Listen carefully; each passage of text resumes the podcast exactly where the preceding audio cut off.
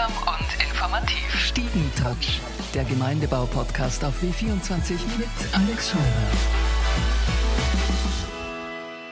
Herzlich willkommen bei uns im Stiegentratsch. Renate Kaufmann alias Frag die Oma. Vielen Dank, da steht am T-Shirt. Du bist eine der erfolgreichsten österreichischen Influencerinnen, machst auch, äh, gibst wertvolle Tipps auf deinen Kanälen, wie zum Beispiel Rezepte, auch auf W24 übrigens. Wie kam es denn ursprünglich eigentlich zu diesem Blog? Ich habe mein Leben lang Rezepte und Tipps gesammelt und aufgeschrieben und wie ich dann in Pension gegangen bin, wollte ich eigentlich ein Buch schreiben. Und dann habe ich erkannt, ich kann nicht aufhören. Es kommen immer noch neue Ideen. Und dann haben wir gedacht, zeitgemäß wäre ein Blog und da kann ich immer wieder anstückeln.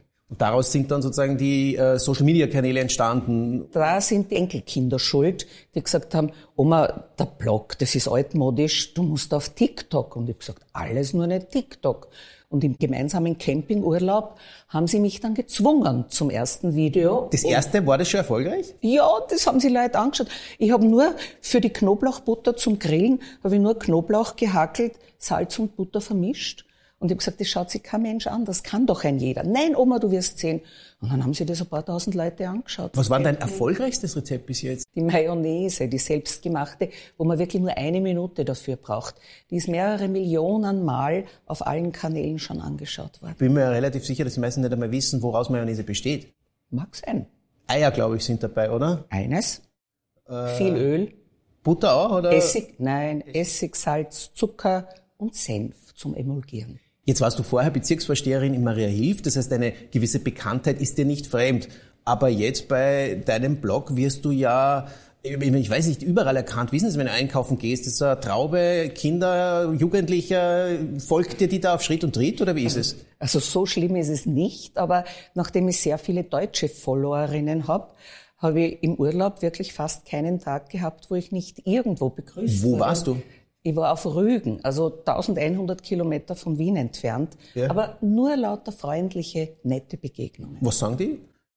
Selfie, sich, Foto? Selfie natürlich und die freuen sich, äh, dass sie mich persönlich kennenlernen und haben auch Tipps, was ich bringen soll in Zukunft. Also wirklich sehr nett. Jetzt klingt die Idee so simpel, Tipps, Rezepte ähm, einfach online irgendwie bereitzustellen, aber das machen ja auch viele. Warum bist du so erfolgreich? Hast du selbst eine Erklärung dafür?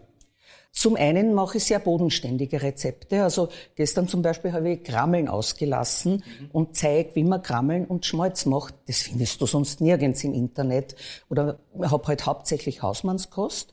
Und da erinnern sich die Leute auch sehr an ihre eigene Kindheit, oft mit der Oma. Das hat und die Oma auch gemacht. Genau, und da gibt's positive Assoziationen und das mögen die Leute ganz einfach gern. Und ich mache wirklich alles, mess aufs Gramm genau ab, dass ich ehrliche Rezepte weitergebe.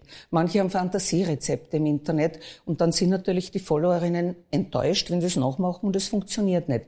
Bei mir funktioniert wirklich alles. Kein Bobo-Shishi, äh, Schmafu, sowas wie Lachs auf Kaviar oder so irgendwie? Also es gibt schon an Lachs und so Dinge, aber ganz selten. Also eher gibt's an Erdäpfelkas und ähm. einfache Dinge.